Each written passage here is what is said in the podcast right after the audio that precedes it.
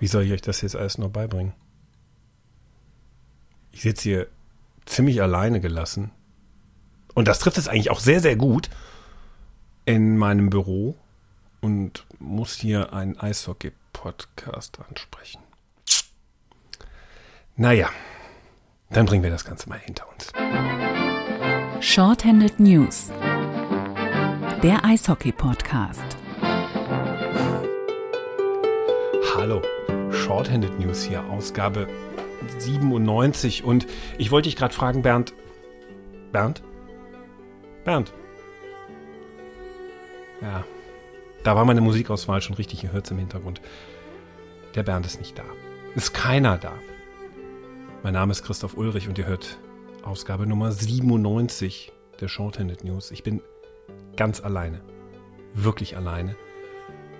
Ich habe noch nicht mal jemanden, der mir sagen kann, welcher Topspieler die Nummer 97 trägt und mir fällt ums Verrecken keiner ein. Das ist irgendwie, das ist irgendwie traurig, das ist irgendwie schade. Das ist sowas von, von so amerikanischen Sportpodcasts, wo einer aussteigt und der andere deswegen Patreon-Abos einfach weitermachen muss und dann jetzt anderthalb Stunden durchlabert, damit trotzdem irgendwie die 5 Euro im Monat, die er von seinen Usern bekommt, dann doch irgendwie gerechtfertigt sind. Ja, genau das blüht euch heute auch. Entsprechend wird auch die Musik, die ihr im Hintergrund hört, wird durchlaufen. Das ist ein sehr trauriger Moment für diesen Podcast, für die Shorthand News. Keiner da, wirklich. Ich habe mich bemüht, Ersatz für Bernd zu finden, der in Berlin an diesem Wochenende geweilt hat, noch ein bisschen da ist und dann nach Prag sich aufmacht, der NHL hinterherreist, dieser großen Liga, der, die er sein Herz verloren hat. Ich nicht, deshalb sitze ich hier bei Düsseldorf und erzähle euch einsam, was ich so mache. Ach, ist eigentlich Quatsch. Komm, ich mache die Musik aus und ich erkläre euch einfach, was wir heute machen. Ja, es ist keiner dabei. Es ist Bernd ist unterwegs, äh, Theo Gromberg ist unterwegs, Winnie Womit äh, muss gute Zeiten, schlechte Zeiten gucken und äh, der Kai hat Besseres vor und insofern, ja, die Shorthand News Crew ist äh, weg. Ich bin alleine. Dann habe ich mich so ein bisschen durch die Liga gefragt und ich habe mir reihenweise Körbe abgeholt. Entweder bei Zeitungskollegen, wo ich gefragt habe, hast du nicht Montagabend Lust, bei uns in den Podcast zu kommen, die mir dann sagen so, nee, Montag ist doch Familientag, wir müssen auch mal das Wochenende durcharbeiten. Ich finde das sehr witzig für ein Medium, das äh, eigentlich überhaupt keine Zukunft mehr hat und nur noch aus totem Holz besteht, da irgendwelche freien Tage noch zu generieren, einfach durcharbeiten und schön in die Shorthanded News kommen. Nein, hatte keiner Zeit, ähm, das mussten wir dann vorverlegen und so haben wir uns überlegt, ja, wenn denn keiner Zeit hat, übrigens in einem Fall hat die Liga sogar gesagt, nee, nee, der darf nicht mitmachen und es handelt sich nicht um Tino Bos. Naja, auf jeden Fall, lange Rede, kurzer Sinn, haben wir uns gedacht, okay, dann muss ich halt übers Wochenende ein bisschen mehr rödeln, muss ein bisschen Zeit überbrücken mit euch alleine. Warum? Ja, Telefon, scheiße, den Klingelton ausgemacht. Äh, Moment, da muss ich eben rangehen. Christoph hier, hi Kai. Hallo, na, störe ich gerade? Äh, ich nehme gerade den Podcast auf, also wäre vielleicht äh, ein anderer Zeitpunkt cooler. Wie machst du diesen Quatsch jetzt echt alleine? Aber will ja keiner mit mir zu tun haben. Ne? Du, wo bist du denn gerade? Ich bin am Trödel. Also ich kann verstehen, dass keiner was mit dir zu tun haben will, aber dass du das wirklich alleine machst, ist schon ein bisschen krank. Weißt du was, ich leg jetzt auf, du kannst mir mal schlecken. Also, ich frage mich, welcher Mensch montagsabends auf den Trödelmarkt geht, aber der ist sowieso verballert. Der hatte übrigens auch keine Zeit. Ihr hört warum, weil er auf den Trödelmarkt musste. So, also ja, natürlich ziehe ich das hier komplett alleine durch. Äh, aber wie gesagt, ich habe für euch ähm, relativ viel Inhalte mitgebracht. Wir haben ein paar Interviews geführt, die werden wir euch heute alle vorstellen. Die werde ich euch dann anmoderieren und dann kann man hören, was Sache ist. Und es gibt ja auch so ein paar Themen jenseits des Spektakels in Berlin, also der Lesung von Bernd Schwickerath im Bohnengold in einer Kneipe. Ansonsten war noch ein anderer kleiner Event, aber äh, von dem kriege ich noch Merchandise. Ansonsten reden, rede ich persönlich da jetzt nicht groß drüber. Ähm, eine Sache, die sicher ein Thema ist, ist das, was in Krefeld passiert ist. Kommen wir gleich drauf. Aber erstmal unser aktueller Finaltipp für die deutsche Eishockeyliga. In der vergangenen Woche haben Bernd und ich euch ja gesagt, dass es auf jeden Fall so wird, dass Wolfsburg gegen München die Partie im Finale sein wird, die ihr erleben werdet, weil die beide so unfassbar gut sind. Ja gut, jetzt hat Wolfsburg am Wochenende dem tausendsten Spiel von Sebastian Furchner, an dem Wochenende, wo das stattgefunden hat in Köln, leider keine Punkte so wirklich geholt und entsprechend ist die Tabelle ein bisschen durchgekegelt. Deshalb hier unsere Prognose definitiv das Finale der äh, deutschen Eishockeyliga im März, nee, äh, Quatsch, im April 2020 wird sein. Red Bull München gegen Straubing. Das ist das Derby der kurzen Wege, das Derby der Aluhüte. Groß gegen klein, Geld gegen ähm, keine Ahnung was. Auf jeden Fall auch ein Derby, wo die DL ja 100 Jahre darauf hingezittert hat, dass das nicht vorkommt. Das wird das Finale der deutschen Eishockey-Liga sein am Ende dieser Saison. Ähm, ja, auf jeden Fall das mal vorneweg, also unser Tipp. Aber eine ganz andere Geschichte in der deutschen Eishockey-Liga treibt die Liga um und das ist das, was in äh, Krefeld passiert ist, äh, am Mitte der letzten Woche. Und zwar, wir hatten es ja schon mal berichtet, dass den Krefeld Pinguin etwas Geld fehlt. 415.000 Euro, habe ich gesagt, aus der letzten Saison musste der Gesellschafter Wolfgang Schulz vorstrecken, weil der andere Gesellschafter, der freundliche Lausbub Michael Ponomarev, wir kennen ihn äh, aus Düsseldorf, von der Düsseldorfer EG, da hat er nicht bezahlt beim KfC Uerding, wo er WhatsApp-Nachrichten, äh, in WhatsApp-Nachrichten imitiert wird. Und ähm, um den gibt es ein bisschen Aufregung in Krefeld. Und da hat dann der Geschäftsführer Matthias Roos am Rande der Spieltagspressekonferenz, also das ist das, was Vereine immer machen, kurz bevor ein Spieltag ansteht, mal so eine sportliche PK zu machen, mit den einheimischen Journalisten mal kurz reden, wer steht an, wer fällt aus. Also äh, wer ist aufgrund eines Oktoberfestbesuchs nicht einsatzfähig. Auch das spielt in Krefeld ja hin und wieder eine Rolle. Und insofern ähm, ist das eine ganz normale PK. Aber in diesem Fall wurde eine schriftliche Mitteilung verlesen von Matthias Roos. Die lese ich euch jetzt einfach mal vor. Die meisten von euch werden sie kennen, aber um das zu verstehen, was jetzt gleich kommt, äh, hilft, wenn man das hier nochmal sich verinnerlicht. Ich lese mal vor. Matthias Roos hat dann am 25.09., also sprich letzte Woche, gesagt, leider kommt Mikhail Ponomarev seinen Verpflichtungen und Zusagen gegenüber der KEV Pinguine Eishockey GmbH seit Monaten nicht nach. Grundsätzlich habe ich, also Matthias Roos, kein Interesse, mit einem Gesellschafter zu arbeiten, der ein derart respektloses Verhalten an den Tag legt und an Unzuverlässigkeit kaum mehr zu überbieten ist. Herr Ponomarev gefährdet damit die Zukunft des DEL-Standorts Krefeld erheblich. Sollte sich auch in den nächsten Wochen an seinem Verhalten nichts ändern, bleiben mir als Geschäftsführer nicht viele Möglichkeiten darauf zu reagieren. Dahingehend fordere ich Sie, Herr Ponomarev, nun öffentlich auf, Ihren Verpflichtungen und Zusagen gegenüber der KEV Pinguine Eishockey GmbH nachzukommen. So, das ist ziemlich deutlich. Sprich, Mikhail Ponomarev hat nicht gezahlt. Inzwischen, wenn man das mal so summiert, ist das eine sehr hohe Summe. Da gibt es ja auch noch so ein paar, ein paar Zusagen für diese Saison, die sind auch noch nicht bezahlt. Und da habe ich mir gedacht, mit wem könnte ich darüber reden? Und dann habe ich Steffen Hoss gefunden. Das ist quasi der Bernd Schwickerath der WZ in Krefeld. Und der hat auch einen besseren Fußballgeschmack, ist Borussia Mönchengladbach-Fan. Und der hat dieses ganze Prozedere miterlebt. Der berichtet die Saison über immer wieder über den KIV. Und den habe ich angerufen und mit dem habe ich eine kleine Schalte gemacht und wir haben darüber gesprochen. Was ist da jetzt eigentlich in Krefeld los? Und wenn ihr es mit dem KIV haltet, dann kann ich jetzt nur sagen, anschnallen, weil dann Überlegt euch mal, was ihr lieber sein wollt, Fan oder Gläubiger. Aber das hört ihr jetzt. Interview mit Steffen. Viel Spaß. Kein Schwickerrad da heißt, äh, ich muss mit anderen Leuten von der WZ leben. Äh, ihr in Krefeld habt genauso Nägel im Kopf wie die in Düsseldorf, ne? Äh, ja, vielleicht nicht ganz so lange, aber ja, doch auch. Ja. Steffen Hoss ist das. Das ist der Kollege, der das große Glück hat, in diesen Tagen massenattraktiv über die Krefeld-Pinguine zu berichten. Das ist wirklich ein großes Glück, ja. Warst du eigentlich bei dieser Pressekonferenz, wo Matthias Roos die Aussage getätigt hat und das Schreiben verteilt hat? Ja, da war ich. Das war eine sehr spannende Pressekonferenz, die ich so auch noch nicht erlebt habe. Ähm, ja, da ähm, gab es einen offiziellen Teil, einen sportlichen Teil und dann hat der ähm, Geschäftsführer der Pinguine doch mal ein Blatt Papier rausgeholt, so wie man das ja früher aus der Schule kennt. Da muss aber nichts draufgeschrieben werden, da stand nämlich schon was drauf und da hat er mal vorgelesen. Und hat dann gesagt, so, äh, das gilt ab sofort unverzüglich? Genau, das, das gilt ab jetzt und äh, lieber Herr Ponomarev, hier ist äh, meine Botschaft an Sie. Bitte verbreiten Sie das. So war das.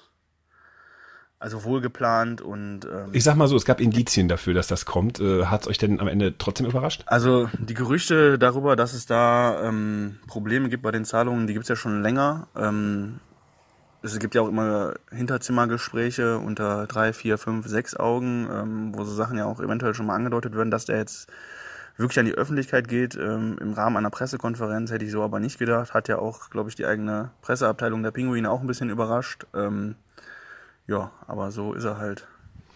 Jetzt ist natürlich die, die Gefahr, ihr habt von 500.000 Euro geschrieben, das wollen wir mal zusammenrechnen. Also ihr in der WZ schreibt von 500.000 Euro, die für diese Saison fehlen. Ich habe mhm. vor zwei Wochen gesagt, 415.000 Euro hat Herr Schulz äh, vorgestreckt für Herrn Ponomarev. Das macht dann in der Summe schon über 900.000 Euro und dann kommen noch ein paar 10.000 Euro für die Jugend zusammen. Den Krefeld Pinguin fehlen also so roundabout eine Million Euro durch Mikhail Ponomarev. Das können wir, glaube ich, so inzwischen ganz äh, sauber auseinanderklamüsern und auch äh, mal so schätzen. Wie viel ist eine Million für die Krefeld Pinguine? Du weißt es besser als ich. Weil ich wünsche ihnen ja eh immer die Pest an den Hals. Oh, der Etat ist ja, ja, Also der, der eine Million jetzt, wir reden ja jetzt von, von zwei Spielzeiten, also beziehungsweise von einer, von einer halben Spielzeit letztes Jahr und einer ganzen dieses Jahr. Herr Ponomarev ist ja jetzt nicht die ganze letzte Spielzeit dabei gewesen, aber so wie wir das gerade eben zusammengerechnet haben oder wie du das vorgerechnet hast, müsste das schon so stimmen. Das ist auch, sind auch meine Informationen, die da so lauten. Ähm, das ist enorm für die Pinguine. Genau, ja, ja, genau. Also das sind natürlich. Ähm, ich habe doch nur bei dir geklaut. Ja, das ist ja auch vollkommen in Ordnung. Also ist ja, ne? Die WZ ist ja auch ein, ein schöner, schöner äh, Informationsträger. Ähm, wie viel ist das für die Pinguine? Das sind, das ist eine enorme Summe, weil der Etat liegt bei knapp 5 Millionen. Ähm, das ist, glaube ich, mit das Niedrigste, was es in der Liga gibt. Zumindest sagen Herr Schulz und Herr Roos das auch öffentlich. Ähm, wenn da eine Million fehlt, das ist ein Fünftel, das ist, das ist richtig viel. Und das tut den Pinguinen auch richtig weh. Die sind ja schon seit Jahren klamm und eigentlich ja nur am, am Leben, weil Herr Schulz jedes Jahr sein Portemonnaie aufmacht und auch Löcher stopft, die jedes Jahr wieder neu auftreten. Und jetzt hat er ein richtig großes Loch, was er wieder stopfen müsste, wenn er es denn wollen würde. Also da fehlen, nur dass wir es verstehen, da fehlen jetzt keine Summen, wo mal zum Beispiel der Teamausflug zum Oktoberfest wegfällt, wo man sich dann einfach mal die Seele baumeln lassen kann während der Saison. Also solche Teambuilding-Maßnahmen, äh, die dann wegfallen, darüber reden wir nicht, sondern wir reden über viel größere Sachen, sprich, dass man Gehälter nicht mehr bezahlen kann oder so. Man, man redet davon, dass Sozialabgaben und eventuell auch das Finanzamt nicht mehr bedient werden können, weil die Summen von Herrn Ponomare fehlen. Und da reden wir nicht davon, dass es in einem halben Jahr so ist, sondern eventuell schon in, in drei bis vier Wochen. Das sind die Gespräche, die dann auch unter der Hand geführt werden und die Informationen, die wir haben. Das ist wirklich ähm, der Gang an die Öffentlichkeit von Matthias Roos jetzt eine, eine wirklich letzte Patrone war, die er versucht zu verschießen, um da an Herrn Ponomarev zu appellieren, beziehungsweise auch wahrscheinlich an Herrn Schulz, dass er nochmal mit Herrn Ponomarev redet, weil die Kommunikation zwischen allen Beteiligten scheint das größte Problem zu sein. Wie wir nachgefragt haben auf der Pressekonferenz, gab es das letzte Gespräch zwischen Herrn Ponomarev und Herrn Roos im April dieses Jahres. Vielleicht sollte Herr Roos eine WhatsApp rumschicken an äh, viele Leute und äh, auf diese WhatsApp gibt es definitiv eine Reaktion. Ich habe gehört, da reagiert man drauf. Ja, ja diese WhatsApp-Sachen sind ja höchst gefährlich. Da sollte man ja nicht einfach Sachen aufnehmen und dann weiter verschicken und äh Ja, aber der Verteilerkreis ist groß. Jede kreislige A-Mannschaft der Welt hat es. Und äh, man müsste auch so ein bisschen so mit äh, äh was macht ihr oder so, was machst du, Pono Marev? Zahlst du Geld? Vielleicht funktioniert das. Ja, der Spieler, der, der worauf du gerade ansprichst, ist das KfC Uerdingen, der hat sich ja jetzt öffentlich entschuldigt bei, bei den Kollegen der, äh, der anderen Zeitung hier in Krefeld. Und ähm, ja, das ist ja alles auch äh, für den Krefelder Sport, ist die ganze Personalie Michael Polomarev äh, höchst schwierig, beziehungsweise auch einfach nicht planbar. Und das ist auch das große Problem, was die Pinguine haben und was auch Geschäftsführer Matthias Roos hat. Ein Geschäftsführer, der nicht länger als bis zum Jahresende planen kann, ist eigentlich seiner ganzen Macht beraubt. Vor allem, weil die Saison jetzt ja gerade die sein sollte, der es mit den Pinguinen auch wieder aufwärts geht. Nach vier Jahren ohne Playoffs sollten natürlich mal irgendwann wieder zumindest Rang 10 erreicht werden, damit man mal wieder in den Genuss dieser sagen und wo man Pre-Playoff-Spiele kommt. Und äh, ja, zurzeit ähm, nach diesem Sechs-Punkte-Wochenende, was es ja letzte Woche gab, sieht es eher danach aus, als ob die Pinguine sich da eine riesengroße Baustelle geschaffen haben, ähm, die es jetzt erstmal abzuarbeiten gilt. Die Frage ist nur, wie.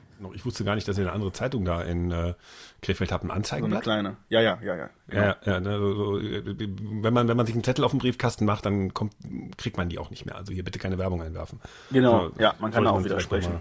Ja. Deutlich, deutlich erwähnen so. Ja. Ähm, äh, ja, also du hast es ja angesprochen. Also die Krefeld-Pinguine stehen jetzt wirklich ernsthaft vor der Insolvenz, weil der Geschäftsführer, ich übersetze das jetzt mal ins Juristendeutsch, was du da vorhin erklärt hast, weil äh, der Angst vor der Insolvenzverschleppung hat, weil wenn er sagt, ich kann keine Sozialabgaben absehbar mehr zahlen, ich kann keine Steuern mehr bedienen, hm, dann weiß ich das vorher und wenn ich dann weitermache, habe ich Insolvenzverschleppung begangen und dann haftet nicht der Gesellschafter, sondern ich als Geschäftsführer, der den Scheiß im Grunde genommen zu verantworten hat. Was äh, im Kern heißt, erlebt die DEL seit Beginn dieses Jahrzehnts, das war Kassel, äh, wieder eine Insolvenz? Das ist natürlich eine Frage, die im Endeffekt eigentlich nur äh, Wolfgang Schulz beantworten kann, der die Pinguine ja seit Jahren am Leben hält und der auch vermutlich dieses Loch wieder stoffen wird, weil die Frage ist einfach auch, ob, ob Michael Ponomarov so eine öffentliche Ohrfeige, die es ja war von, von Matthias Roos, ähm, bereit ist zu reagieren. Der Mann hat ja noch andere Baustellen mit seinem Fußballverein im KfC Uerdingen welches ernsthafte Interesse dieser Mann an den Pinguinen hegt und ob er bereit ist, das Geld zu bezahlen, das weiß nur er selber. Und im Endeffekt wird es aber so sein, dass, dass Wolfgang Schulz für die Summen, die da fehlen, wieder aufkommen wird, wenn er nicht will, dass die Pinguine insolvent gehen. Also die Saison, jetzt mal ganz fest gesagt, das ist zwar ein Großszenario, was hier äh, beschrieben wird, aber die Saison der Pinguine ist erstmal gerettet. Also da wird Wolfgang Schulz deiner Einschätzung nach den Verein am Leben lassen. Also ich würde jetzt nicht sagen, dass, die, dass Wolfgang Schulz dieses Loch definitiv stopft, aber ich glaube, er möchte auch nicht der Totengräber der Pinguine sein. Und wenn man sagt, Michael Ponomarev zahlt sein Geld nicht mehr, Herr Schulz, dann müssen Sie ran, so wie es in den letzten Jahren ja immer war, dann geht der Krefelder zumindest davon aus, dass er es macht. Ähm, es wird wahrscheinlich... Weißt du, wann ich den Satz zuletzt gehört habe? Nein. Herr Hoberg möchte nicht der Totengräber der Düsseldorfer EG sein. Das war der damalige Mitgesellschafter von Michael Ponomarev bei der Düsseldorfer EG. Und da lief das genau so. Da mussten am Ende die Familie Hoberg die Löcher stopfen. Michael Ponomarev hat wahrscheinlich noch einen kleinen Aufschlag auf seine abgekauften Gesellschafteranteile bekommen und hat dadurch wahrscheinlich einen Schnitt gemacht. Heißt ergo, kann es sein, dass die Krefeld-Pinguine oder die Gesellschafteranteil der Krefeld-Pinguine immerhin so roundabout 340.000 Euro war das Mikhail Ponomarev wert, als er da 46 Prozent übernommen hat. Kann es sein, dass das eigentlich schlicht und ergreifend für ihn nur ein Investitionsobjekt ist? Das natürlich Dass er die Not so groß macht, dass irgendjemand hingeht und sagt, hier hast du 500.000, hat er 160.000 Euro Geld verdient. Also Mikhail Ponomarev ist ja ein Stück weit wird äh, sportverrückt. Was da genau die Interessen dieses Mannes sind, der sich ja einfach auch ausschweigt zu dem ganzen Thema, der ja auch innerhalb der Pinguine, glaube ich, ein riesen Kommunikationsproblem hat. Da wird auch nur noch über die Gesellschafter kommuniziert. Man muss sich ja dann nochmal fragen, was das für die Zukunft bedeutet, selbst wenn er das Geld jetzt bezahlen sollte. Ein Geschäftsführer, der sich auf einen Gesellschafter nicht verlassen kann und den öffentlich anzählt, ob die beide in Zukunft überhaupt noch weiter zusammenarbeiten können, ist ja eigentlich eigentlich auch eine Frage, die man sich gar nicht stellen braucht. Also das kann ja gar nicht funktionieren. Sondern es ist halt die Frage, was dann passiert. Groß hat jetzt den ganzen Laden umgekrempelt. Von der Geschäftsstelle über die Mannschaft. Ähm, ein bisschen zum Trainerteam und jetzt muss man einfach mal schauen, ähm, wenn die Pinguine erfolgreich haben wollen, müssen sie halt in Ruhe arbeiten können und so wie es jetzt läuft, können sie das ja anscheinend mal wieder nicht. Gut, Michael, jemand, der eher den Blick von Düsseldorf auf Krefeld wirft, freut das natürlich alles. Ist eine Entwicklung, die ich gerne höre und wo ich sage, auf den nächsten Banner pro Arroganz in unsere Richtung. Aber jetzt mal was, was natürlich die Frage ist, jetzt gucken wir mal in die mittelfristige Zukunft. Gehen wir mal davon aus, die Pinguine retten sich irgendwie über die Saison und schaffen es irgendwo, ein finanzielles Konstrukt aufzubauen, was in die nächste Saison trägt. Ist dieser Verein eigentlich lebensfähig, ohne dass man jetzt so langsam mal so Leute wie Christian Ehrhoff ranholt? Ja, Wolfgang Schulz, das ist natürlich eine Frage, die, die alle umtreibt, die sie mit den Pinguinen irgendwie wie haben, weil das, das finanzielle Erbsenzählen in Krefeld ja schon immer dazugehörte zum DL-Standort ähm, an der Westparkstraße. Wolfgang Schulz hat ja gesagt, er macht äh, bis Ende der nächsten Saison noch. Danach muss ein Nachfolger da sein. Er hatte ja gedacht, er hätte mit Michael Ponomarev einen Nachfolger gefunden und das scheint ja augenscheinlich nicht der Fall zu sein. Also wenn dieser Mann... Übrigens eine sehr, sehr geile Blitzidee. Also kann ich mich immer noch freuen. Will, er hätte vielleicht vorher mal möchte, ich möchte die, sollen, wie das da gelaufen ja, ich ist. glaube, ich möchte einfach die Gedankengänge mal verstehen oder mal, da, da wird es so einen Zettel geben, wo er sich das mal überlegt hat, ein Pro und Contra aufgeschrieben Ja, hat. Ich möchte mal wissen, was auf der also- Pro-Seite steht. Unterhaltungsgründe und Spaß, also das wäre so das Einzige, weil wir haben was zu erzählen. Und, Also zu Unterhaltungsgründen ist das alles prima, ne? Also weitermachen, aber aus äh, existenziellen Problemen eher. Also es müssen definitiv neue Geldgeber ran und es muss auch ein, ein Weg in die Zukunft geschaffen werden. Das, was jetzt gemacht ist, ist ja gerade eine reine Sanierung der Pinguine, wenn man das mal so äh, sieht, was Roster macht für seinen Antritt. Aber es muss natürlich jetzt irgendwann auch der nächste Schritt in die Zukunft erfolgen. Dazu gehören natürlich auch neue Geldgeber, weil Wolfgang Schulz gesagt hat, nach dieser nächsten Saison ist für ihn definitiv Schluss als der große Mann mit dem mit dem Geldbeutel bei den Pinguinen. Er würde vielleicht noch weiter als Sponsor zur Verfügung stellen und da auch irgendwelche sechsstelligen Summen zahlen, aber ähm, das ganz große Rad möchte er da auch nicht mehr drehen und er will es dem Mann auch verdenken nach 25 Jahren als Geldgeber der Pinguine. Nur wer das dann sein könnte. Ja, Christian Erf ist natürlich ein Name, der da immer rumgeistert. Vielleicht sollte man jetzt mal anfangen, mit solchen Leuten auch zu reden. ist da vorher nicht gesprochen worden? Nach unseren Erkenntnissen ist es nicht so. Es gab wohl immer mal wieder Austausch, aber so richtig intensiv über solche Sachen ist, ist eigentlich nicht gesprochen worden. Warum hätte man sonst äh, Kontakt zu einem Michael Ponomarev aufnehmen sollen? Vielleicht gäbe es da ja viel eher näher liegende Personen, die viel besser gepasst hätten. Aber das ist natürlich äh, die Arbeit der Pinguine und da müssen sie mal schauen, wie sie jetzt da rauskommen. Tja, wir werden es beobachten. Äh, Steffen, danke dir. Jetzt noch eine Frage.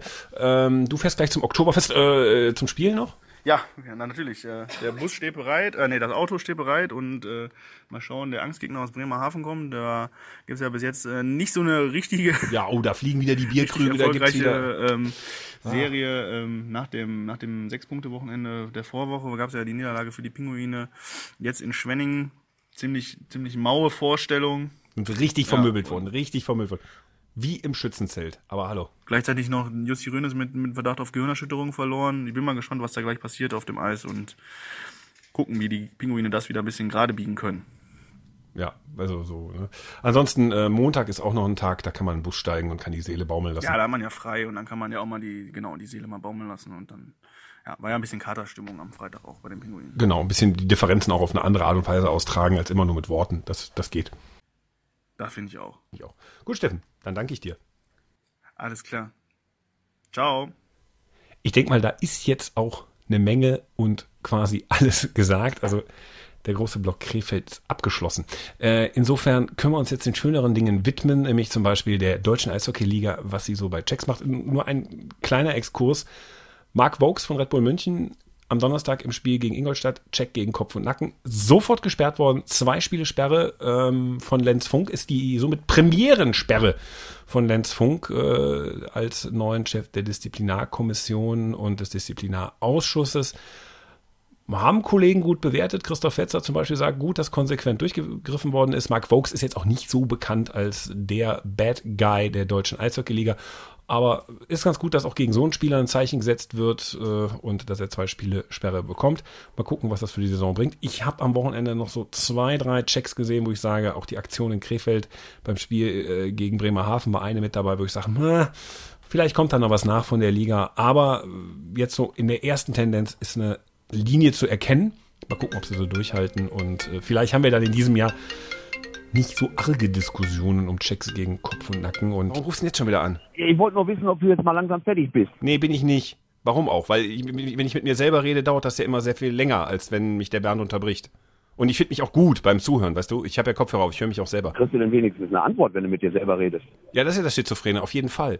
Und gibt dir auch genug zu erzählen, ne? Also über Eishockey. Ich meine, äh, vor allen Dingen über deinen Auftritt da letzten Freitag beim Spiel gegen Nürnberg. Was für ein Auftritt?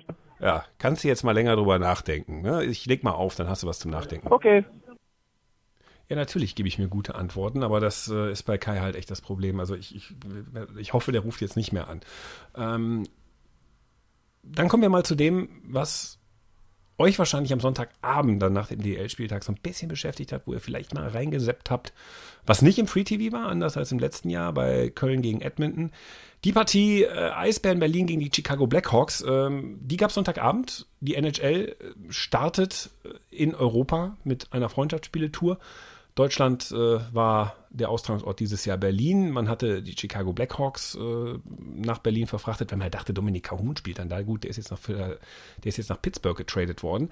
Und insofern, ähm, ja, äh, war es trotzdem ganz nett zu sehen äh, für alle Beteiligten. Wir haben natürlich dann Bernd Schwickerath dahin geschickt und haben gesagt, ey, come on, du berichtest ja eh für alle drüber.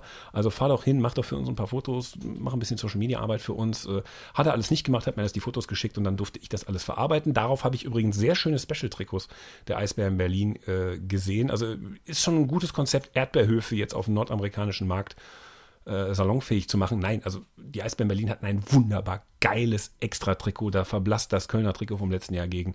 Also finde ich richtig klasse, dass man sich mit allen Sponsoren einigen konnte, dass man ein reduziertes NHL-Trikot macht, was einfach von der Haptik her genauso gut aussieht wie das zum Beispiel der Chicago Blackhawks. Fand ich toll und nicht so eine Werbetapete da übers Eis rannte gegen ein wirklich cooles NHL-Trikot absolut. Ich, ich kann mir nur vorstellen, dass das reißenden Absatz gefunden hat, dieses Trikot der Eisbären Berlin. Also wie gesagt, wenn ihr da nochmal im Fanshop vorbeikauft, gibt es äh, in dem Reiter im Fanshop der Eisbären Berlin unter Trikots DL-Saison 2019-2020. Da bekommt ihr das äh, Original. Gibt es auch als äh, Game Issued oder äh, Game Worn wahrscheinlich auch äh, mit Original-Patches drauf. Also sehr edel, wirklich super gemacht, gemeinschaftlich mit den Sponsoren. Tolles Trikot. Wie gesagt, einfach das normale DEL-Trikot anklicken, kaufen, dann habt das. So, und Bernd ist dann hingefahren hat gesagt, na gut, wenn ich mir schon die Zeit vertreibe da in Berlin, dann mache ich einfach folgendes, dann mache ich noch eine Lesung vorher im Bohnengold und das mache ich gemeinsam mit den Jungs vom Hauptstadt Eishockey. Die haben ja auch einen Podcast und äh, wollten auch schon immer mal eine Live-Show machen.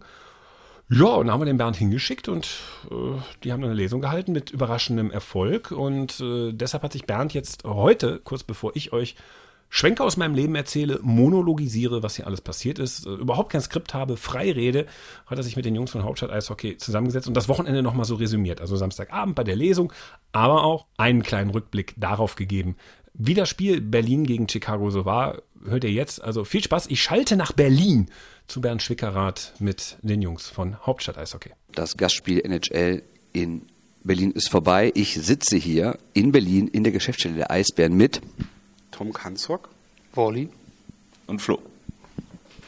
Gemeinsam bekannt als. genau, keine, keine Klarnamen bitte. Also gemeinsam bekannt als die Eisbären-Nerds, die Männer hinter dem Hauptstadt-Eishockey und das sind natürlich genau die richtigen, um über diese Wochenende zu sprechen. Fangen wir erstmal an. Also wir haben am Freitag, ne, Entschuldigung, am Samstag haben wir zusammen unsere Live-Sendung gemacht. Die werdet ihr über die Kanäle von Hauptstadt Eishockey auf jeden Fall hören. Wir werden das retweeten oder ihr seid ja wahrscheinlich eh alle da schon Abonnent. Tom, sag mal, sei ehrlich, wie fandest du es? Ich fand es sehr gut. Also ich war überrascht, wie viele Leute dann doch gekommen sind. Ähm, und dann war die Veranstaltung sehr gut. Du konntest dein Buch vorstellen. Das war natürlich äh, für dich sehr gut gewesen. Und äh, im zweiten Teil haben wir Fragen beantwortet, hatten, glaube ich, viel Spaß. Die, äh, das Feedback, was wir so bekommen haben, war sehr gut und war ein runder Abend. Kann man, kann man wiederholen. Hättest du das erwartet, dass da irgendwie 50 bis 60 Leute kommen? Nee. Danke. Ja, naja, kurze Frage, kurze Antwort. Völlig richtig. Nee, also, weil ich bin ein bisschen enttäuscht, weil angemeldet waren 110 Leute über Facebook. Ja, aber insgesamt war es schon äh, überragend. Ne? Ich meine, wir sitzen da, wussten nicht genau, was passiert, stellen die Stühle auf und auf einmal, was haben wir gesagt, 18.30 und irgendwie standen die Leute schon um fünf vor halb draußen Schlange und ja, auf einmal geht's zur Sache. Du warst ein bisschen nervös am Anfang, ne? Ich glaube, ich war nicht so nervös wie Tom zum Anfang, von daher geht's noch. Ähm, nee, aber was ich halt wirklich überraschend fand und was wiederum cooles Feedback war, dass es halt nicht nur Leute waren, die man halt irgendwie gekannt hat, also entweder selbst bei dir, Bernd, oder von uns irgendwie, sondern es halt wirklich Leute waren, die den Podcast hören, die das, die Texte lesen, die die beiden schreiben und die anderen. Äh, von daher fand ich das schon ziemlich cool. Also super Sache, rundes Ding gewesen. Bernd, hast du die eigentlich ein Bernhard Ebner Trikot mitgebracht? nein, überhaupt nicht. Nein, nein. Das waren aber äh, Fans aus Bonn, die DEG-Fans sind, die wir aber schon kennen. Die haben wir beim äh, ersten Saisonspiel in der ersten Drittelpause beim Spiel gegen Bremerhaven schon kennengelernt. Da hatten die schon angekündigt, dass sie kommen. Aber wo du es gerade sagst, äh, es waren Leute aus Düsseldorf da, es waren Leute aus Frankfurt, aus Bad Nauheim, Aus Athen. Aus Athen sogar, stimmt, wobei natürlich mit Connections nach Berlin, so ist jetzt nicht, aber, aber es war eine internationale Veranstaltung, kann man nicht anders sagen. Ähm, ich glaube, wir verraten nicht zu viel, wenn wir sagen, das machen wir nochmal, oder? Auf jeden Fall. Zwingend bei euch oder vielleicht auch bei uns, man weiß es nicht. Ja, bei euch dann jetzt. Jetzt dürft ihr uns einladen. Sehr gerne. Ich weiß natürlich nicht, ob wir so eine coole Location finden wie das Bodengold, weil da nochmal großes Lob an die Organisatoren da vom Bodengold. Sagst du mal den Namen vom Kollegen? Spencer. Aber kriegt ihr auch so viele Leute überhaupt zusammen? Das ist, glaube ich, ein großes Problem. Ich glaube, wir haben mehr Hasshörer als Hörer, die uns mögen. Ich weiß nicht, ob dann wirklich die Leute zu uns kommen und uns zuhören wollen. Dann der Shorthanded News Fanclub mal vorbei. Ja, ich glaube, das ist eigentlich nur eine Person. Ich bin mir aber gar nicht sicher. Ja, müsst ihr wissen. Sitzt sie hier am Tisch? Nein. Okay, weil ich weiß nämlich auch nicht, wer es ist, ehrlich gesagt. Die Ultra-Gruppierung, die schaut ja News Ultras Ich würde sagen, das geht schon in den Hooligan-Bereich. Ich, ich glaube, ich, ich, ich glaub, die sind gewaltbereit, die Typen. und Pyrotechnik. Auf jeden Fall. Ja, ähm, kommen wir, glaube ich, abschließend das Thema. Auf jeden Fall super. Hört euch die Folge an. Wie gesagt, über die Kanäle von Hauptstadt Eishockey werdet ihr da alles finden. Ich weiß jetzt gar nicht, wie lange hat's gedauert. Also die Aufnahme waren knapp zwei Stunden. Hast du ein bisschen geschnitten oder hast du die kompletten zwei Stunden jetzt online gestellt? Ich habe jetzt die kompletten zwei Stunden online gestellt. Die Pause habe ich ein bisschen gekürzt natürlich und äh, vom Anfang habe ich ein bisschen was weggeschnitten, aber äh, sind die zwei Stunden seit Gnet, genau, den Applaus habe ich rausgeschnitten, weil es soll ja nicht den Eindruck erwecken, dass da irgendwie Fans im Publikum saßen. Nee, äh, ja, die zwei Stunden habe ich dann online gestellt. Seid ein bisschen gnädig mit der mit der äh, Tonqualität, die ist halt etwas äh, schwächer. Ja, und auch sehr gut, dass du da was rausgeschnitten hast, weil ich habe am Anfang ja gelesen und ich glaube, es war ein bisschen zu viel, wenn ich ein bisschen selbstkritisch sein darf. Ich habe etwas unterschätzt, glaube ich, wie lang man doch für ein paar Seiten braucht. Obwohl ich euch ja schon gesagt habe, ich habe eigentlich nur zwölf Seiten vorgelesen von knapp 350, aber es war doch meiner Meinung nach ein bisschen viel und gut, dass du da ein bisschen weggeschnitten hast. Hier, Aus dem Leseanteil habe ich gar nichts rausgeschnitten. das ist schade. Aber der, der Gag, der am Anfang schiefgegangen ist, der ist nicht mehr drin. Okay, alles klar. Das, das war, glaube ich, auch nicht schlecht. Ja, dann, wie gesagt, hört euch das an. Kommen wir zum anderen Thema, weil ich war ja nicht umsonst hier in Berlin oder bin es jetzt noch, sondern es geht ja darum, dass hier ein NHL-Spiel war und das war gestern zwischen den Eisbären und den Chicago Blackhawks. 1 zu 3 ist es ausgegangen. Erstmal rein sportlich. Äh, was sagst du dazu? Boah, was. Äh, das Spiel war dann erstaunlich eng. Also ich fand es enger, als ich es vorher erwartet habe. Ich habe ja 1-6 getippt gehabt bei unserem, bei unserem Abend. Ähm, ich war überrascht. Sebastian Dahm hat, glaube ich, die beste Leistung im Eisbären-Trikot gezeigt und war, wurde ja dann auch als äh, bester Spieler der Eisbären ausgezeichnet. Ähm, aber ansonsten, ich weiß nicht, wie, wie man, also man kann es, glaube ich, man kann keine Vergleichswerte sehen. Dass Jeremy Collington im Anschluss sagt, dass die Eisbären den Blackhawks einen großen Kampf geliefert haben. Ich glaube, es sind dann so Phrasen, die muss er halt sagen. Aber äh, die Eisbären haben sich schon gut präsentiert, das kann man, glaube ich, festhalten. Mal vom Fan drumherum, Flo, du hast ja besondere Verbindungen hin. Ähm, es gab ja im Vorfeld, auch, Leute, auch wenn die Halle ausverkauft war, gab es ja im Vorfeld trotzdem Leute, die gesagt haben, ich komme da nicht hin, ich möchte mir das nicht angucken, weil mir das Essen zu teuer ist. Außerdem ist mir das vielleicht alles zu viel Bohai und sowas. Wenn du mal so, so grob, grob die Stimmung der Fanszene zusammenfassen würdest, kam das gut an oder glaubst du, es waren doch eher Leute in der Halle, die sonst nicht zu normalen Eisbärenspielen kommen? Ja, ich denke schon, also vor allem in der Fankurve war, was man so gesehen hat von Gesichtern, eigentlich 80 Prozent wirklich die Eisbären-Fans, die sonst auch immer da sind. Oder halt auch äh, viele, die sonst Sitzplätze haben. Das ist ja der Punkt, den du gesagt hast. Wo halt viele gesagt haben, okay, 90 Euro für meinen Sitzplatz, den ich sonst habe, bezahle ich ungern für ein Spiel. Und dann halt das kleinere Übel, in Anführungsstrichen, die 40 Euro für den Stehplatz, die immer noch fett sind. Ähm, von daher war die Kurve, glaube ich, schon größtenteils mit Berlinern Fans voll rundherum war es gut gemixt, was natürlich auch schwer ist zu sagen, weil wirklich verdammt viele im Chicago-Trikot kamen. Also das war ja Wahnsinn. Da war ja gefühlt die Hälfte irgendwie rot. So, das hat schon ein cooles Bild abgegeben. Aber ansonsten war die Stimmung, glaube ich, echt super. Also auch was man so schon äh, über Twitter gesehen hat von vielen Offiziellen, von der NHL oder von Leuten nach dem Spiel gehört hat, äh, die waren ja super begeistert was glaube ich bei der NHL jetzt auch nicht so schwer ist. Ich glaube, die sind schon begeistert, wenn drei Fangesänge kommen. Ähm, aber von daher war es halt eine gute Stimmung, dem Spiel würdig, denke ich mal, gut angepasst. Nicht zu viel, nicht zu wenig. Hochrunde Sache. Wie ist dein Fazit, Uli? Ja, ich fand's gut. Ähm, ist ja jetzt das dritte NHL-Spiel schon, was man in Berlin erleben konnte. Und kann, die können gerne nochmal kommen. Es war zwar von, von Arbeit her stressig, also man kennt es halt nicht im Lockerroom und dass da so viele Leute um einen rumwieseln und war schon gewöhnungsbedürftig, aber gerne wieder. 10 von 10. Top NHL. ähm, wie, wie du gerade ansprichst, man darf ja bei NHL-Spielen als Reporter in die Kabine. Normalerweise hat man ja in, bei, in Europa immer diese Mixzone, wo die Spieler vorbeilaufen und du musst eigentlich Glück haben, dass sie stehen bleiben und Bock auf dich haben. Findest du das besser, so wie es jetzt ist in der NHL, wo du einfach sagst, ich gehe da rein und ich kann mit jedem quatschen, den ich will. Allerdings sehr limitierte Zeit. Das heißt ja dann ganz schnell Last One für Jonathan oder was, wenn du damit äh, Jonathan Tays irgendwie vier Fragen gestellt hast. Du trotzdem noch eine Frage gestellt. Die habe ich, ja, das mache ich dann immer, das ist mir völlig egal. Ne? Und die und die beantworten und die beantworten die, aber mal so rein aus so Arbeitssicht, findest du das besser, so wie es in Nordamerika ist? Oder dann auch jetzt hier, wenn du in die Kabine gehen darfst?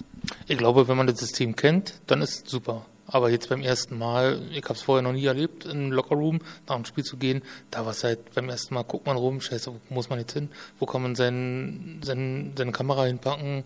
Wen fotografiert man jetzt? Welche Zitat holt man? Also, ja. Tom. Ich äh, finde es super angenehm, gerade jetzt äh, bei den bei den Eisbären war ja dann auch der Lockerroom offen und wir konnten da reingehen. Und du kriegst dann da halt mal andere Stimmen als sonst in der Mixzone, weil in der Mixzone stehen immer dieselben Spieler oder zwei Spieler vielleicht mal nach einem Spiel. Äh, und so hatten wir gestern dann die Chance, ich konnte zu Maxim Lapierre gehen, da war kein anderer Kollege, konnte ich mir da eine Stimme holen, ich konnte mir von Lukas Reichel eine Stimme holen und so. Und es war dann schon in dem Sinne, was das Arbeiten anging, irgendwie ein bisschen angenehmer, ja. Reden wir über das Allgemeine. Es gab ja nicht nur das Spiel, sondern es gab ja vor der Halle auch diese, diese Fanwelt, nenne ich sie jetzt mal. Ähm, ich fand die ja in Köln ziemlich enttäuschend und ich bin mir gar nicht sicher, ob das hier nicht so ziemlich dieselben Container oder LKW, wie man auch immer sie nennen will, das war. Aber irgendwie hatte ich das Gefühl, dass diesmal die Atmosphäre eine andere ist. Irgendwie stand das schöner.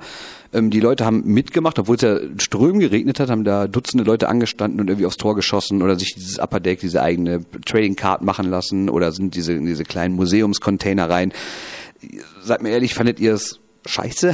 Denkt ihr, das braucht kein Mensch oder dachtet ihr, das ist doch ein nettes Zusatzangebot? Das war ja letztes Jahr, wann war denn das? Kurz vor Weihnachten waren die ja auch nochmal als normale Fantour hier gewesen. Äh, und da haben die es auch genau auf dem Platz da vor dem, vor der Arena direkt platziert und da hat es natürlich auch einen, einen guten Anklang gehabt. Also, äh, oder im Oktober. Aber also die Leute, die zum Spiel gekommen sind, sind halt da drüber gelaufen, haben sich das angeschaut. Ähm, ich glaube, die Container von der Hockey Hall of Fame waren genau dieselben Container wie letztes Jahr. Äh, es gab ein paar mehr Sachen, dieses Zielschießen oder dieses Weitschießen, das war letztes Jahr nicht da. Ähm, und man konnte letztes Jahr keine Upper Deck Karten kaufen, wo wir ja beide während äh, voll in die äh, Merch-Falle getappt sind. Natürlich musste ich auch äh, Herrn Ulrich was mitbringen, gar keine Frage. ja, natürlich, ich habe das äh, für mich geholt. ähm, äh, das gab es zum Beispiel dann letztes Jahr nicht. Was, und da kann man auch nochmal positiv hinzufügen, das Merch-Angebot, glaube ich, was NHL-Teams anging, war dieses Jahr auch besser als letztes Jahr in Köln. Ja, auf jeden Fall. Also man hat es ja gesehen, wenn man reingekommen ist, waren ja gleich zwei große Stände links und rechts, Fanshops, was ja komplett voll war mit, äh, mit Chicago. In Köln letztes Jahr gab es ja nur diesen einen Stand, wo ja Tom und ich dann auch irgendwann davor standen, enttäuscht und wow, okay, schade. Ähm, von daher hat sich das schon ein bisschen besser verteilt, war ganz angenehm. Ich denke mal, da hat auch jeder was gekriegt, der was kriegen wollte. Also, okay. Ja, was davor war, die NHL, ja, das hat mich jetzt nicht so interessiert, muss ich zugeben. Aber es sah auf jeden Fall schon netter aus als in Köln und waren halt mehr Leute da. So, von daher, okay. Und wenn du so ein Fazit, so so das Gesamtevent, würdest du sagen, das hat sich schon gelohnt, weil ich meine, die Frage ist ja immer, oder was ja immer gesagt wird von den Spielern, von den Offiziellen, heißt ja immer, we want to grow the game und Eishockey soll größer werden in Deutschland. Jetzt natürlich die Frage, das war ja nicht das erste NHL-Spiel und meiner Meinung nach, nach den vergangenen Jahren ist jetzt nicht unbedingt die DL gewachsen. Also ich glaube nicht, dass, weil jetzt hier ein NHL-Spiel ist, da mehr Kinder auf einmal anfangen, Eishockey zu spielen. Die Frage ist natürlich, ob das denn der NHL wenigstens was bringt. Also würdest du sagen, sowas lohnt sich, sowas lohnt sich jetzt nicht nur für die NHL, sondern auch fürs deutsche Eishockey? Ja klar, also Flo und ich haben vorhin schon drüber gesprochen, äh, als wir auf euch beide gewartet haben. Entschuldigung, ich muss arbeiten. Ja. Und äh, da hat Flo so eine Geschichte erzählt, dass die Chicago-Spieler sich den Heim-Fanshop hier von Eisbären leer gekauft haben. Und so durch den Spiel entstehen, glaube ich, auch neue Connections. Die Spieler interessieren sich dafür. Die Journalisten waren ja alle ganz begeistert, wie was sie hier von getwittert haben. Äh, ich glaube, die haben zum ersten Mal einen UFTA erlebt und haben auch geschrieben, äh, I'm now äh, Eisbären Berlin Fan und ich glaube, so können die Eisbären auch in Nordamerika wachsen. Also das ist eine beidseitige Sache, dass die Eisbären profitieren können, die NHL kann profitieren davon. Jetzt ist ja die grundsätzliche Sache, dass, äh, was ja nicht alle wissen, dass das Spiel eigentlich komplett von der NHL organisiert war. Ne? Die Eisbären waren hier wirklich die Gäste. Die, die NHL mietet sich die Halle, die organisiert alles wirklich von weiß ich nicht, vom Spiel her, vom Ticketing, vom Fanshops, von irgendwie dem ganzen Pressebereich und sowas, ähm, du als Eisbären-Mitarbeiter, äh, ähm, war das irgendwie mal ein Thema oder ist das irgendwie dann so, ja, wir müssen hier heute quasi gar nichts machen, können uns alle zurücklehnen und sind selber Gäste oder, oder ist man dann trotzdem irgendwie auch noch Gastgeber? Ich sag mal, so viel habe ich ja nicht mitgekriegt, weil ich ja nicht jeden Tag hier in der Geschäftsstelle bin.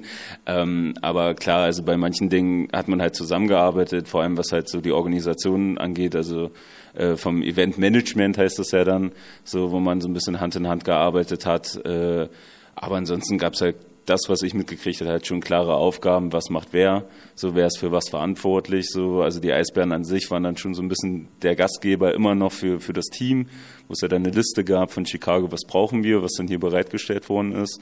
Ähm, da war man halt Babypuder, also grandiose Story von, von der Berliner Presse, Wahnsinn, dass sowas im Eishockey gibt. Ähm, aber von daher war es halt so ein wechselseitiges Ding. Aber man hat halt, wenn, wenn man halt äh, rumgelaufen ist, wenn man unten durch die Katakomben gelaufen ist, hat man schon gesehen, okay, NHL ist bei weitem präsenter. So, also es war schon, war schon klein, äh, nicht so der Heimvorteil wie sonst, sag ich mal. Aber grundsätzlich kann man nur sagen, war alles top organisiert. Jetzt auch für uns die Arbeitsbedingungen waren einfach vom Feinsten, ne, wenn da Statistiken reingereicht werden. Oder ich fand auch die Presseplätze waren ja diesmal auch woanders. Ihr sagt ja, sonst sind die ziemlich zentral im Oberrang an der Mittellinie. Jetzt waren wir im Umlauf quasi oben im Unterrang äh, untergebracht, so schräg hinterm Tor. Ich fand's großartig. Ihr wart nicht ganz so begeistert? Ich äh, fand das für das eine Spiel fand ich super, aber ich muss es nicht dauerhaft haben. Sehe ich ganz genauso. Okay, ich dachte, ge- gestern hatte ich dich so verstanden, dass es ja nervt. Also natürlich für ein Spiel ist immer in Ordnung, kann man mal machen, aber muss jetzt nicht 26 Heimspiele sein. Mehr sind's ja meistens auch nicht, ne? Doch. ja, an die Relegation gibt's ja nicht. Wird ja direkt abgestiegen. Genau. Also, äh, mit diesem Feuerwerk der guten Laune beenden wir das denn hier. Ich bedanke mich nochmal sehr für eure Gastfreundschaft. Die äh, Tage hier in Berlin haben echt Spaß gemacht. Wir fahren jetzt weiter nach Prag, also nicht alle, aber Wunde und ich. ne? Genau, wir beide fahren morgen früh zusammen nach Prag. Es wird ein Highlight. So, Absolut. Ja, dann äh, hört weiter. Äh, ich gebe zurück äh, ins Studio, kann man jetzt endlich mal sagen, ne? oder in die angeschlossenen Funkhäuser. Ne? Hieß, hieß, hieß das doch früher immer. Ne? Also, dann sage ich nochmal, danke Tom, Ja, vielen Dank. Flo, Dankeschön. Wolli. ich wünsche uns eine gute Reise. Fantastisch. Und mein Name ist Bernd Schwickart. Herr Ulrich, übernehmen Sie. Tschüss. Übrigens in der ähm, Radiowelt sagt man nicht mehr zurück in die angeschlossenen Funkhäuser. Es sagen noch so ein paar aus nostalgischen Gründen, aber das ist eigentlich aus Zeiten, wo man eine Bandmaschine hatte, also wo Radio machen für Zeitungsleute noch ein Buch mit sieben Siegeln war. Gut, jede Art von Elektronik ist für Leute äh, von der Zeitung ein Buch mit sieben Siegeln. Ich bin, wie gesagt, immer froh, wenn die dann einen Lichtschalter finden, wenn sie einen Raum betreten, der dunkel ist. Aber das war Bernd mit einem kleinen Fazit aus Berlin und ähm, damit verdammter Scheiße Kai. Mal, was ich dich mal fragen wollte, gibt es in Utah eigentlich ein NHL-Team? Äh, nein? Nein? Nein, warum? Das ist doof. Dann werde ich doch kein Mormone. Schade, hat, hat viele Vorteile. Ja, ich weiß, deswegen hatte ich ja drüber nachgedacht, aber wenn es kein NHL-Team in Utah gibt, dann lasse ich bleiben. Äh, Also weil es kein NHL-Team gibt, lässt du die viel Ehe sausen. Ja. Bis später.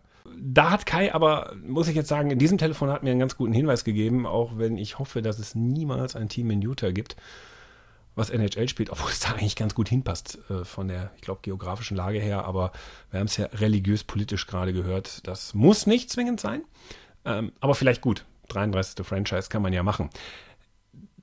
Ihr habt es gehört in der letzten Woche, wir haben ein kleines NHL-Problem, deshalb bleiben wir mal bei der NHL. Das heißt, und zum Schluss präsentieren wir dann euch auch etwas, was wir eigentlich im letzten Jahr etwas ausführlicher gemacht haben, was aber dieses Jahr mit mir als Nase stattfinden muss. Und zwar eine Vorschau auf die komplette NHL haben wir für euch heute auch in dieser Ausgabe mit allen Tipps, wie die Saison ausgeht, mit allen Antworten, die ihr von Bernd Schwickerath wissen wollt. Wir haben dann doch nochmal gesagt, okay, nachdem Yannick Beichler jetzt ausgestiegen ist, das war unser NHL-Experte in den letzten beiden Jahren. Yannick ist jetzt Scout für ein nordamerikanisches Team und hat gesagt, das beißt sich so ein bisschen mit, also er ist jetzt hauptberuflicher Scout oder äh, hauptamtlicher Scout, ich glaube, das ist präziser beim nordamerikanischen Team und das beißt sich so ein bisschen, hat er gesagt, mit Journalismus. Ich lobe mir eine solche Konsequenz, auch wenn sie am Ende für uns blöd ist, weil uns damit eigentlich der einzige verloren geht der ähm, Ahnung von der NHL hat, ihr wisst ja gar nicht, wie gut der Ghostwriter Yannick Beichler Hand an Bernds Buch angelegt hat. Boah, das, das, dafür könnte ich echt eine Unterstellung reinkriegen. Äh, das lasse ich mal im Bereich des Ironischen. Nein, ich habe jetzt ähm, Bernd Schwickerath. Jetzt wird es so ein bisschen zurück in die Zukunft, so Time Warp. Also das, was ihr vorhin von Bernd gehört habt, das war kurz vor der Aufzeichnung dieses Podcasts, haben sie in Berlin zusammengesessen und aufgezeichnet. Zwei Tage vorher, nee, Quatsch, 24 Stunden vorher, habe ich mit Bernd äh, in seinem Hotelzimmer, wo er logiert in Berlin, ich glaube, es ist das Adlon. Dort haben wir gutes WLAN übrigens, haben wir auch nochmal eine kleine Schalte gemacht und haben dann den finalen Part dieses Podcasts gemacht und haben darüber gesprochen, wie die NHL-Saison ausgeht. Das ist auch gleichzeitig das Ende des Podcasts. Das heißt, diese Monologgeschichte endet jetzt. Jetzt hört ihr wieder einen ganz normalen, regulären Podcast und ich wünsche euch viel Spaß mit der Saisonvorschau und auf die NHL. Ja, bitteschön. Nach deiner äh, schmutzigen Trennung und Scheidung von Yannick Beichler, äh, wie steht's da eigentlich? Habt ihr inzwischen beide einen Anwalt eingeschaltet? Nee, nee, nee. Wir haben ganz faire Gütertrennung vereinbart vorher. Das passt schon. Alles klar. Äh, Yannick kriegt das Haus, deine Unterhosen und Socken und du kriegst nix. Ja, genau. Ich, Geil. ich krieg die Erinnerung. Und du durftest das Anti-Pittsburgh-T-Shirt behalten. Absolut, absolut. Und es hat übrigens gestern äh, beim Podcast, beim Live-Podcast in Berlin. Am äh, Samstag, bitte. Genau, am Samstag. Da gab es dann, äh, so, wir haben ja nachher so eine offene Fragerunde gemacht und hat wirklich jemand gefragt, wer ersetzt Yannick? Also das scheint die Menschen zu bewegen. Ich bin's nicht. Nein. Nein. Aber wir schulden euch trotzdem. Ich, Bitte. Und ich habe auch gesagt, wir wissen es noch nicht. Keine Ahnung. Irgendwie. Du vielleicht. Was, warum hast du den Hörer nicht direkt eingekauft? ja, stimmt, das wäre geil gewesen. Du, komm mal her. Komm mal auf die Bühne. Los geht's. Du musst, du musst jetzt wohl nach, also ich mache immer die Eastern Conference und du machst dann die Western Conference. Musst du nachts ein bisschen länger wach bleiben. Ja, passt. Stell den Wecker. Schön 4.30 Uhr. Ne? Genau. LA gegen Anaheim. Passt.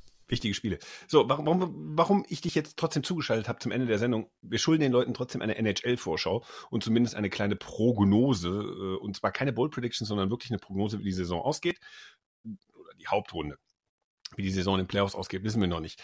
Ähm, deshalb haben wir gesagt, okay, ich gehe jetzt mal mit dir ähm, ganz detailliert die Teams durch, jedes einzelne der 31 Teams in der NHL und du sagst dann ein paar Sätze dazu, Saisoneinschätzung und so. Und wenn ihr dann diesen Podcast morgen früh um 4 Uhr durchgehört habt, dann wisst ihr, was Sache ist nach drei Stunden Exkurs, nachdem wir jetzt 40 Minuten über die äh, eigentlich wichtigere Liga der Welt geredet haben, die DEL. Nein, Quatsch. Ich lese dir jetzt einfach Teamnamen vor und du sagst einfach, kommt dieses Team in die Playoffs, ja oder nein? Ist das ein Verfahren?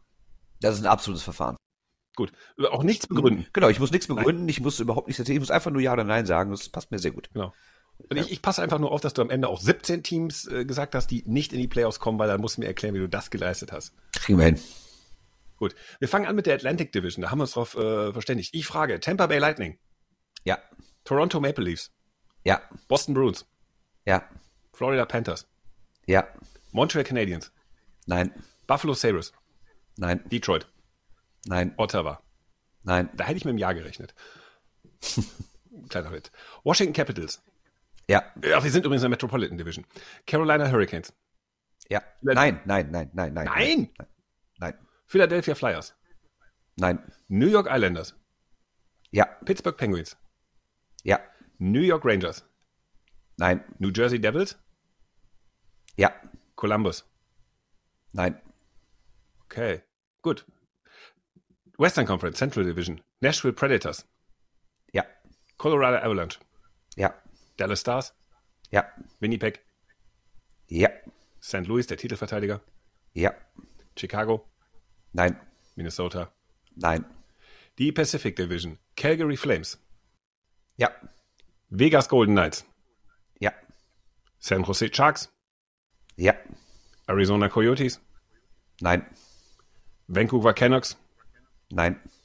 Edmonton Oilers. Nein. Anaheim. Nein. Los Angeles Kings. Nein. Ist dir was aufgefallen?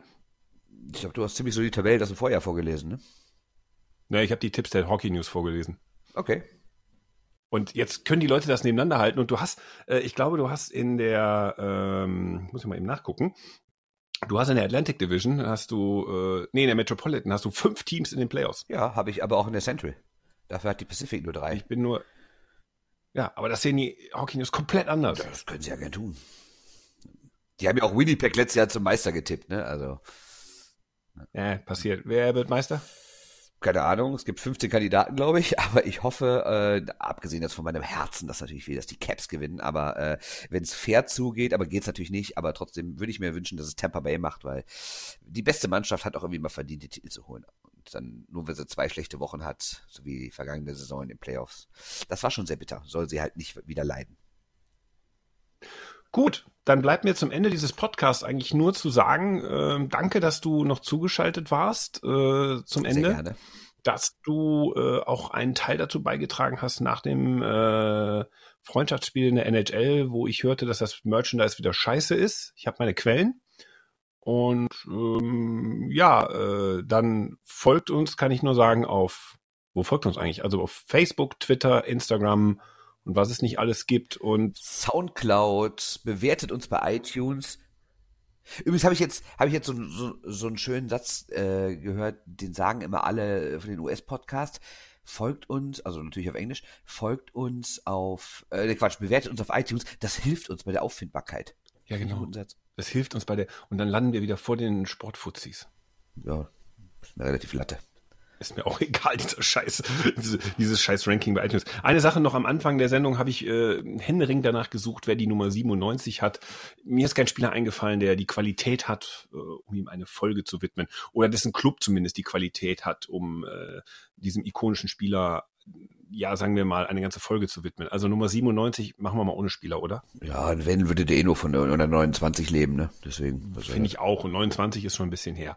Also insofern, das waren die Shorthand News für diese Woche. Äh, viele weite Strecken mit mir alleine. Am Ende warst du ja dann doch wieder dabei. Und äh, ja, dann viel Spaß in Tschechien. Dankeschön. Meldet euch. Ja, da wird ja dann auch noch was nachkommen, ne? Wir reisen ja von hier aus weiter. Prag. Und fasst da keine Wien. Menschen an. Nur untereinander fassen wir uns an, keine Sorge. Wie immer. Genau. Ne? Viel Spaß. Mein Name ist Christoph Ulrich. Das war dann am Ende doch noch Bernd Schwickerath äh, mit mir zusammen. Und wir hören uns nächste Woche wieder. Und dann äh, geht's wieder richtig gut rund. Mal gucken, ob die Krefeld-Pinguine dann noch Geld haben oder ob sie schon in die KL verhökert sind. Wir wissen es nicht. Äh, übernächstes Wochenende werden wir mehr wissen. Bis dahin. Tschö. tschö. Shorthanded News. Der Eishockey-Podcast. Christoph Ulrich alleine zu lassen und den einfach schalten und walten zu lassen, ist wie wenn man äh, Bob dem Baumeister den Bagger wegnimmt.